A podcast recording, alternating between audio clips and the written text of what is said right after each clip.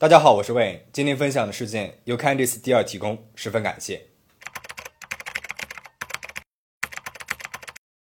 今天要讲的事件发生在一艘豪华游轮上面，二十三岁的年轻女孩和家人度假，却在游轮上面神秘消失。那么这起案件是一个悬案，女孩至今还不见踪影。不喜欢悬案的小伙伴可以看我其他的影片。其他小伙伴和我一起开始今天的故事吧。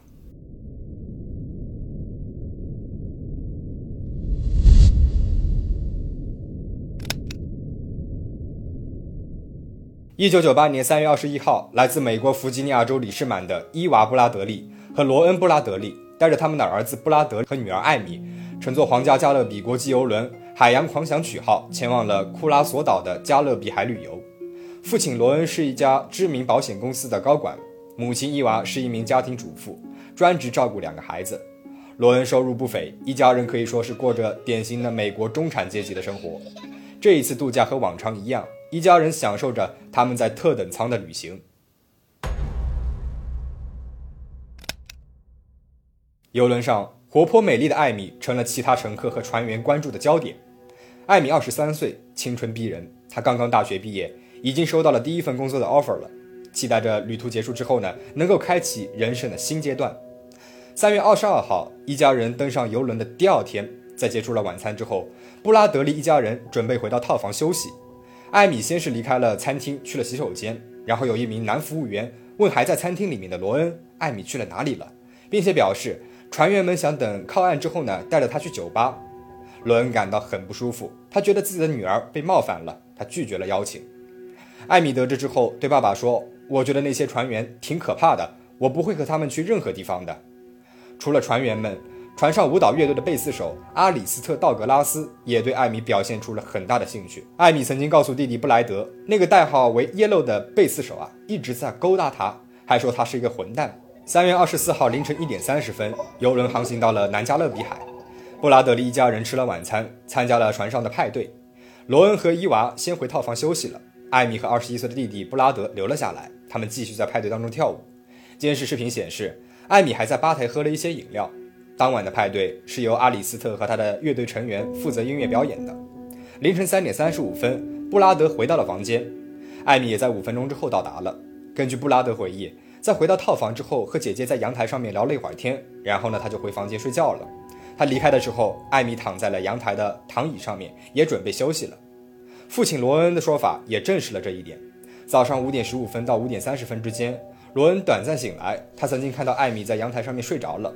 他没有叫醒女儿，但是在早上六点起床的时候，他发现艾米既不在阳台上面，也不在房间里面，他的鞋子和证件都在原处，唯一不见的就是打火机和香烟。罗恩以为女儿去了顶层甲板上散步了，他就立即上楼去找她。然而甲板上面并没有艾米的身影。罗恩他有点慌张了，因为平时艾米她无论去哪里都会事先告诉家人的，或者是留下个字条告知去向。这次的做法有一些反常了。早上七点钟，找不到艾米的罗恩回到了套房，叫醒了自己的儿子和老婆。随后，儿子布拉德跑上了楼去寻找姐姐。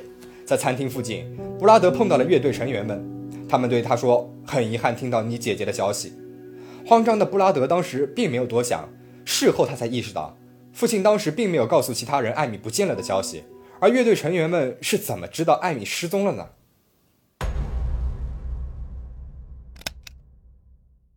七点三十五分，布拉德夫妇意识到了事情的严重性，他们马上向船长和安全主管寻求帮助，希望他们在整艘游轮上面搜寻艾米的身影。大约在午餐时间，船长表示已经是找遍了每一个角落了，并没有发现艾米的身影。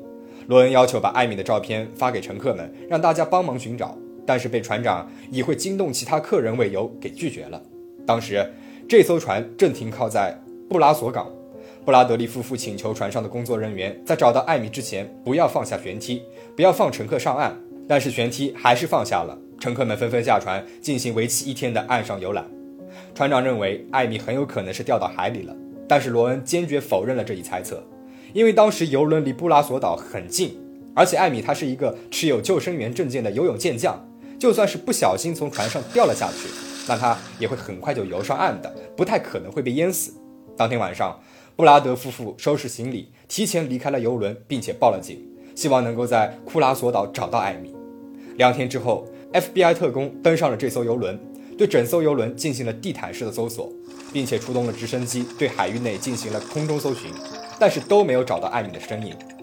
在库拉索岛上绝望地等待了四天之后，没有任何收获的布拉德利一家人回到了位于弗吉尼亚的家中。FBI 对全部乘客进行了调查，根据口供，有人曾经看到了贝斯手道格拉斯递给过艾米一杯深色的饮料，还有人看到道格拉斯独自离开了舞厅。FBI 根据这两条线索对道格拉斯进行了审问，还对道格拉斯使用了测谎仪，但是结果显示，道格拉斯与艾米的失踪没有关系。有两名乘客确认，在二十四号早上六点钟左右乘坐电梯的时候，他们遇到了艾米。那么这应该是他最后一次出现在游轮上的时间了。但是没有任何的船员或者是早起的乘客看到艾米下了船。就这样，艾米布拉德利神秘的消失了。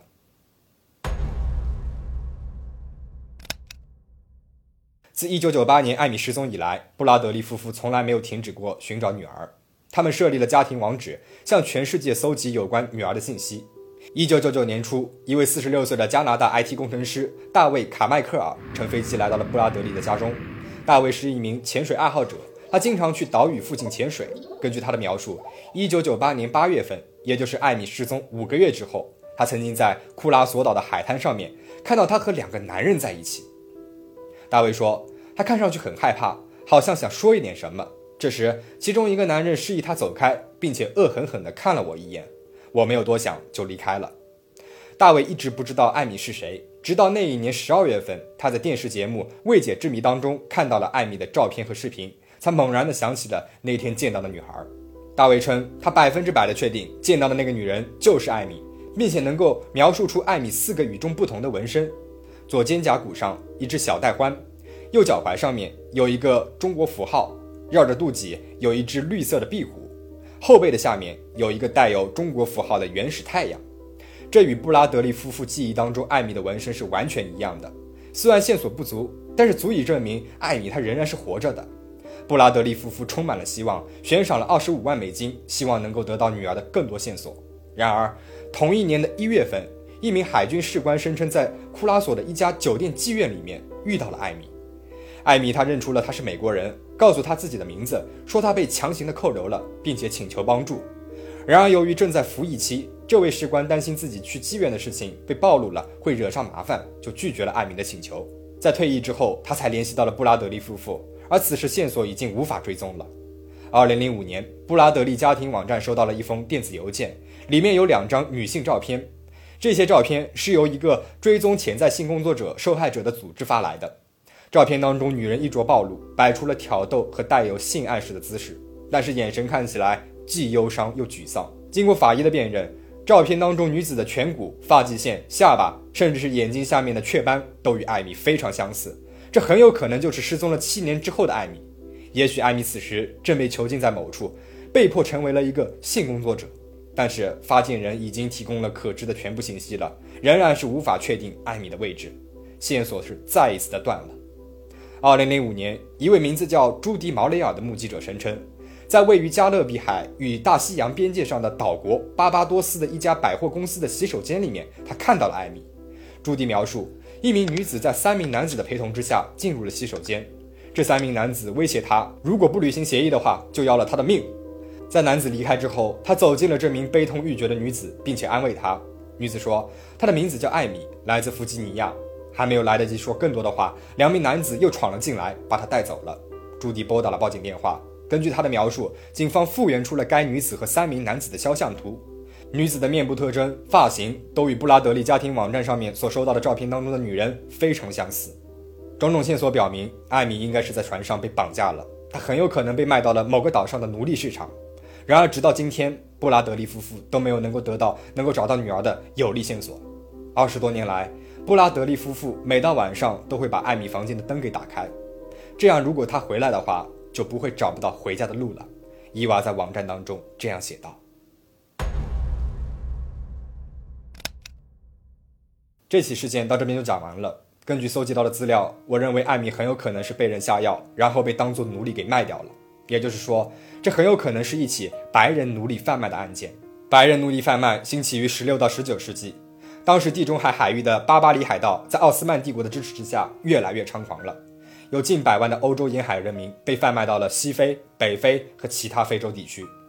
男性白人奴隶往往要干最脏最累的活，还要经受主人的不断打骂，而女性白人的境遇就更加的悲惨了，他们往往被当做了发泄欲望和生育的工具。